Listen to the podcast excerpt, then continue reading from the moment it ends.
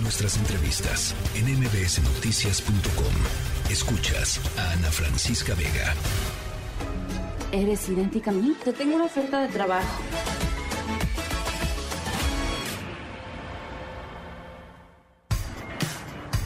No me quiero ir. Pues quédate, baby. No puedo, papi. Estoy casada, ¿recuerdas? Ojalá alguien pudiera tomar mi lugar.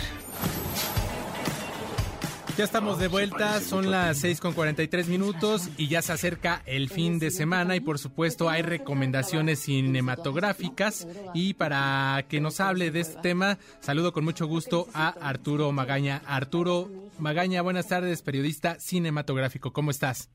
¿Qué tal, Adrián? Buenas tardes, mucho gusto. Pues sí, eh, como ya lo escucharon, este fin de semana pues hay, hay buenas recomendaciones para ver y como, como estamos escuchando ahorita, una de ellas es una película que a mí me generaba muchísima intriga sobre qué era lo que iba a hacerse con esta historia. Si ustedes eh, son fanáticos de las telenovelas, saben que La Usurpadora es una de las historias icónicas que han brillado en la pantalla chica y que bueno, pues todo el mundo sabe de qué trata, sabe la canción de Pandora, en fin, no era una cosa pues casi como las telenovelas tradicionales de, México, de México pues son intocables, ¿no? Y, se anunció que se iba a hacer un, musical sobre esta historia. Es, es una película que dije eh, Santiago Limón, el director de Cindy la Regia y de otras comedias románticas, y es protagonizada por Alan Estrada y por Isabela Castillo.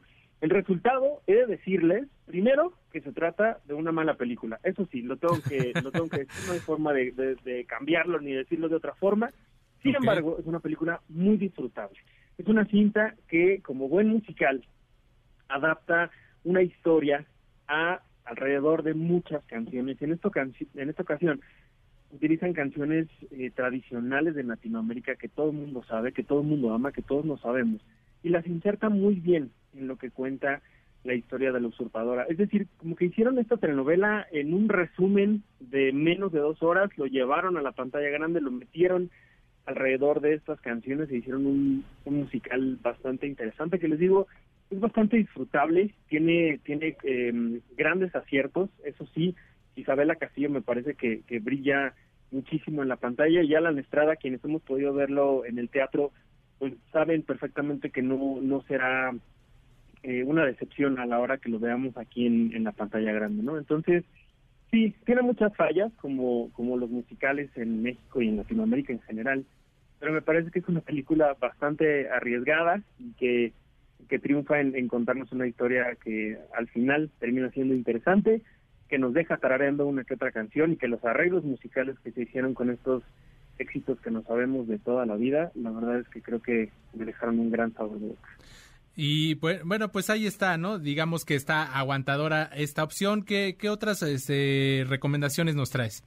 Otra película que les tengo es una película que también no es que sea particularmente extraordinaria y que les y que me haya volado la cabeza, pero también me pareció una cinta muy interesante. Se trata de El exorcista del Papa, una película de terror que eh, pues utiliza todos estos clichés, todas estas cosas que no sabemos de memoria en películas que tienen que ver con el exorcista, ya saben, personas hablando en latín, en otro idioma, personas que de la nada pues, se cuelgan del techo y voltean la cabeza, en fin, todas estas cosas que siempre hemos visto en películas eh, que tienen que ver con exorcismos y posesiones, bueno, todo eso está aquí, todo eso eh, está incluso hasta llevado un poco al a, terrenos que podrían podrían rayar en lo ridículo. Sin embargo, esta película protagonizada por Russell Crowe logra un gran balance entre eso y encontrarnos una historia muy interesante y sobre todo muy entretenida, que em, como que se inserta un poco en esta modernidad de cómo se está viendo hoy a la religión, sobre todo a la católica, y, y que nos habla de un hombre que, em,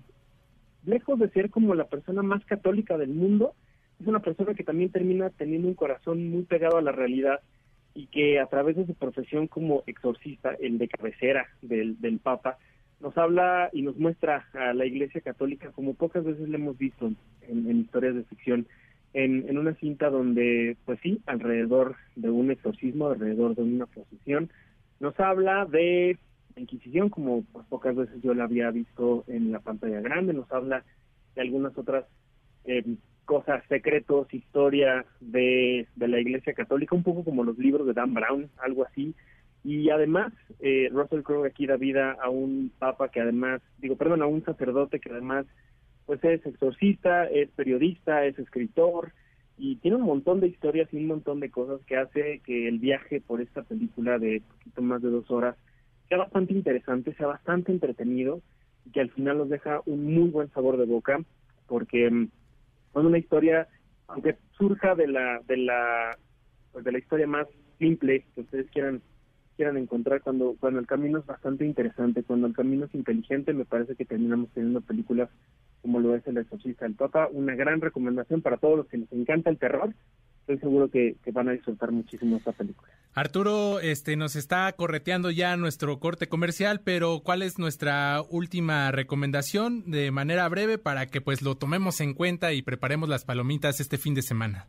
Claro, pues la última recomendación sería que se metan a internet a revisar todo el chisme que hay alrededor del reboot de Harry Potter, porque la discusión sobre lo que se ha dado desde ayer, sobre lo que pasará con esta gran saga cinematográfica, ahora en serie de televisión, está bastante interesante. Yo estoy muy enojado, la verdad, pero, pero bueno, ya veremos qué sucede con lo que ocurra con esta gran historia que amo desde los libros y que pues no sé qué vaya a suceder a partir de ahora.